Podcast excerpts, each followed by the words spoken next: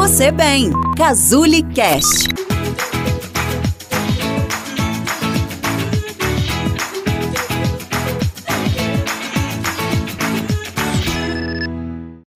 Como é que é a sua relação com o seu corpo? Quando você se olha no espelho, você gosta do que vê? Ou você é daquelas pessoas que está sempre em busca de melhorar e de acabar com aquela gordurinha aqui ou ali? Eu sou Cristiane Schumann, sou psicóloga e hoje a gente vai conversar um pouquinho sobre transtornos alimentares. Vou aproveitar te convidar para curtir esse vídeo, se inscrever aqui no nosso canal. A gente prepara conteúdo com muito carinho, com muito empenho para você. Aproveita também para deixar nos comentários o que você quer ver por aqui, que tipo de conteúdo te atrai, sobre o que você quer saber mais. Vai ser um prazer ler o que você tem a nos dizer. A principal característica dos transtornos alimentares são alterações nos padrões de comportamento alimentar que geralmente estão associados a algum desconforto relacionado ao próprio corpo, a um desejo excessivo de comer e ao mesmo tempo um incômodo muito grande gerado pelo possível ou pelo real ganho de peso. Os transtornos alimentares, em geral, eles podem ir de padrões onde pessoas ficam horas sem ingerir alimento algum, até consumirem alimentos de uma forma excessiva, que seria o correspondente ao dobro do que ela comeria em um espaço de tempo de duas horas. Então, são pessoas que têm uma alteração de imagem corporal, que têm uma tendência a se olharem no espelho e se verem mais gordas ou menos gordas, são pessoas que geralmente têm uma baixa autoestima e essa autoestima está muito atrelada com a relação com esse corpo. Então, se a pessoa se olha no espelho e gosta do que vê, ela se sente bonita, adequada, competente, capaz. Enquanto que se ela se olha no espelho e não gosta do que vê, todos os questionamentos com relação à valorização, à capacidade, inclusive intelectual, são colocadas em xeque a partir daquilo que ela olha no espelho e verifica sobre si mesma.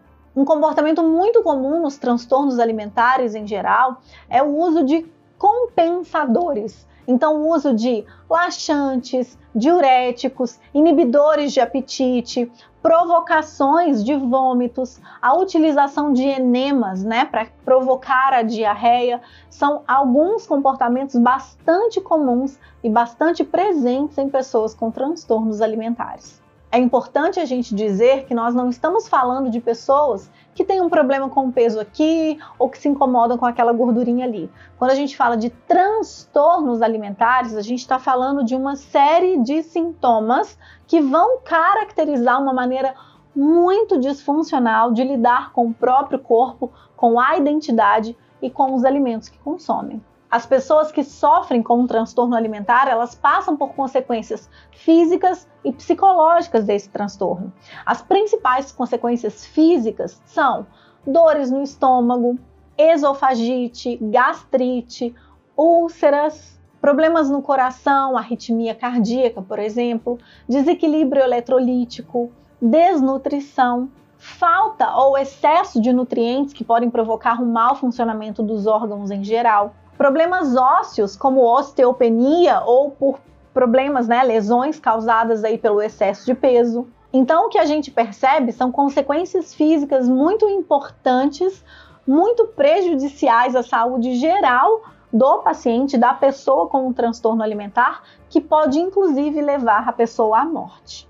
E as principais consequências psíquicas, psicológicas são baixa autoestima, muita autocobrança, isolamento social, quadros depressivos, ansiedade e a comportamentos obsessivos ou compulsivos. Os transtornos alimentares, eles são mais prevalentes, eles são mais frequentes entre as mulheres, e a faixa etária mais acometida pelos transtornos alimentares são entre adolescentes e jovens adultas, que giram em torno de 13 a 27 anos e são mais comuns também em profissões, né, em trabalhos que envolvem essa questão, essa valorização da imagem corporal. Então, são transtornos mais frequentes, mais prevalentes entre modelos, atrizes, bailarinas, nutricionistas, são as profissões aí que acabam por desenvolver de uma forma mais frequente esses transtornos. O tratamento para os transtornos alimentares ele precisa ser mais do que multidisciplinar. Um tratamento multidisciplinar seriam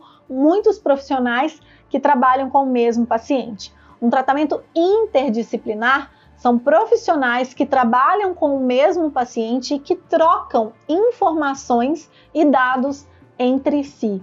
Então, geralmente, uma equipe composta por um médico clínico, por um nutricionista e por um psicólogo é uma equipe mínima para trabalhar com pacientes com transtornos alimentares graves. Outras especialidades médicas, como psiquiatra, gastroenterologista, dermatologista e etc., também são muito bem-vindos. Cabe salientar a importância de um suporte social, então o papel da família, dos amigos, do namorado ou da namorada, ele é essencial para que o paciente ou a paciente tenha realmente um engajamento no tratamento, consiga identificar o quão ruim, o quão prejudicial é esse comportamento alimentar inadequado que ele ou ela está tendo e realmente engajar no tratamento para que haja um processo de melhora. Um outro hábito extremamente funcional nos transtornos alimentares é a prática de atividades físicas, que vão elevar o nível de neurotransmissores e, consequentemente, a sensação de bem-estar, além de trabalharem também de uma forma muito direta e saudável com a própria relação com o corpo.